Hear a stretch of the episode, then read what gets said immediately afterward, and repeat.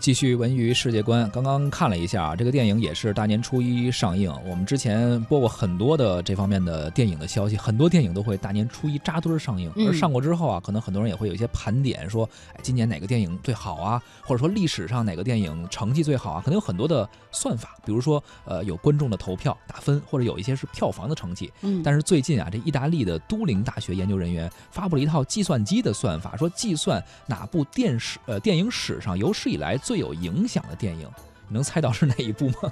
我猜到了，因为我知道答案。《绿野仙踪》。绿野仙踪对，据说是史上最有影响的电影啊！这是你心目中的最最最火的一个电影吗？你觉得？嗯，好像不是我心中的，但是呢，排在前十位的有我心中的。咱们来看看这计算机算出最具影响力的十部电影有哪些啊？除了《绿野仙踪》之外啊，剩下几部包括《星球大战》，还有《惊魂记》，还有《金刚》，还有《二零零一太空漫游》，包括《大都会》，这里边有吗？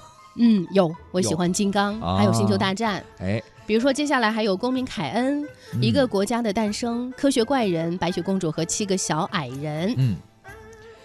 这都是选出来的前十的电影对，不知道有没有听众朋友特别喜欢的？是啊，一些电影。那这套算法的评估对象呢，是互联网电影数据库收集的四点七万多部的电影。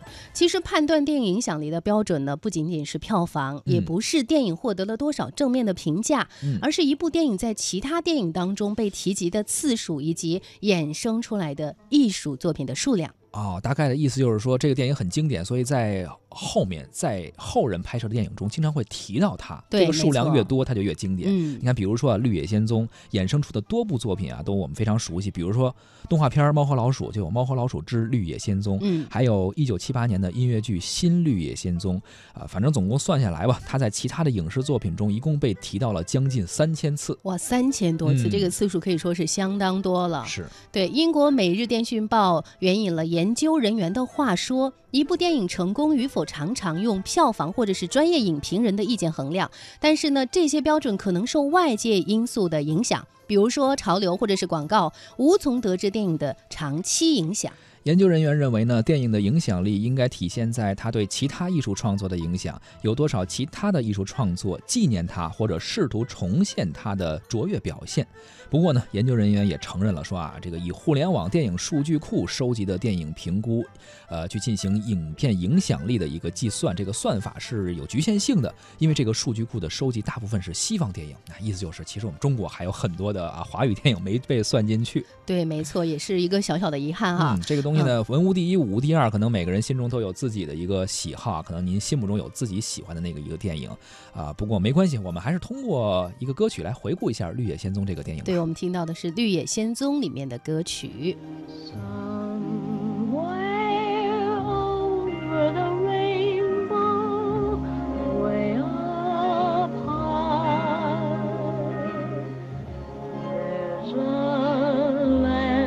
I heard of once in a lullaby. Somewhere over the rainbow, skies blue, and the dreams that you dare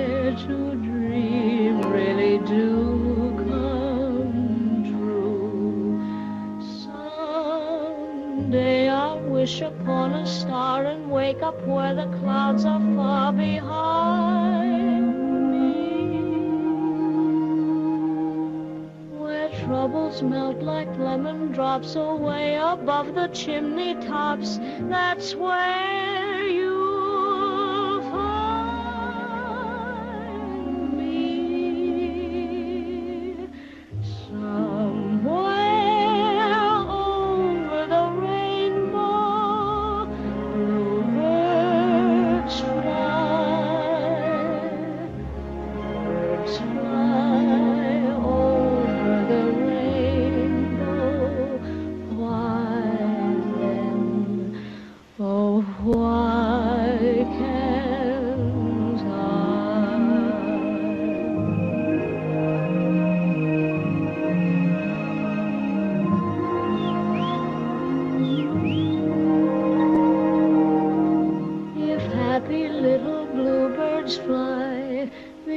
on the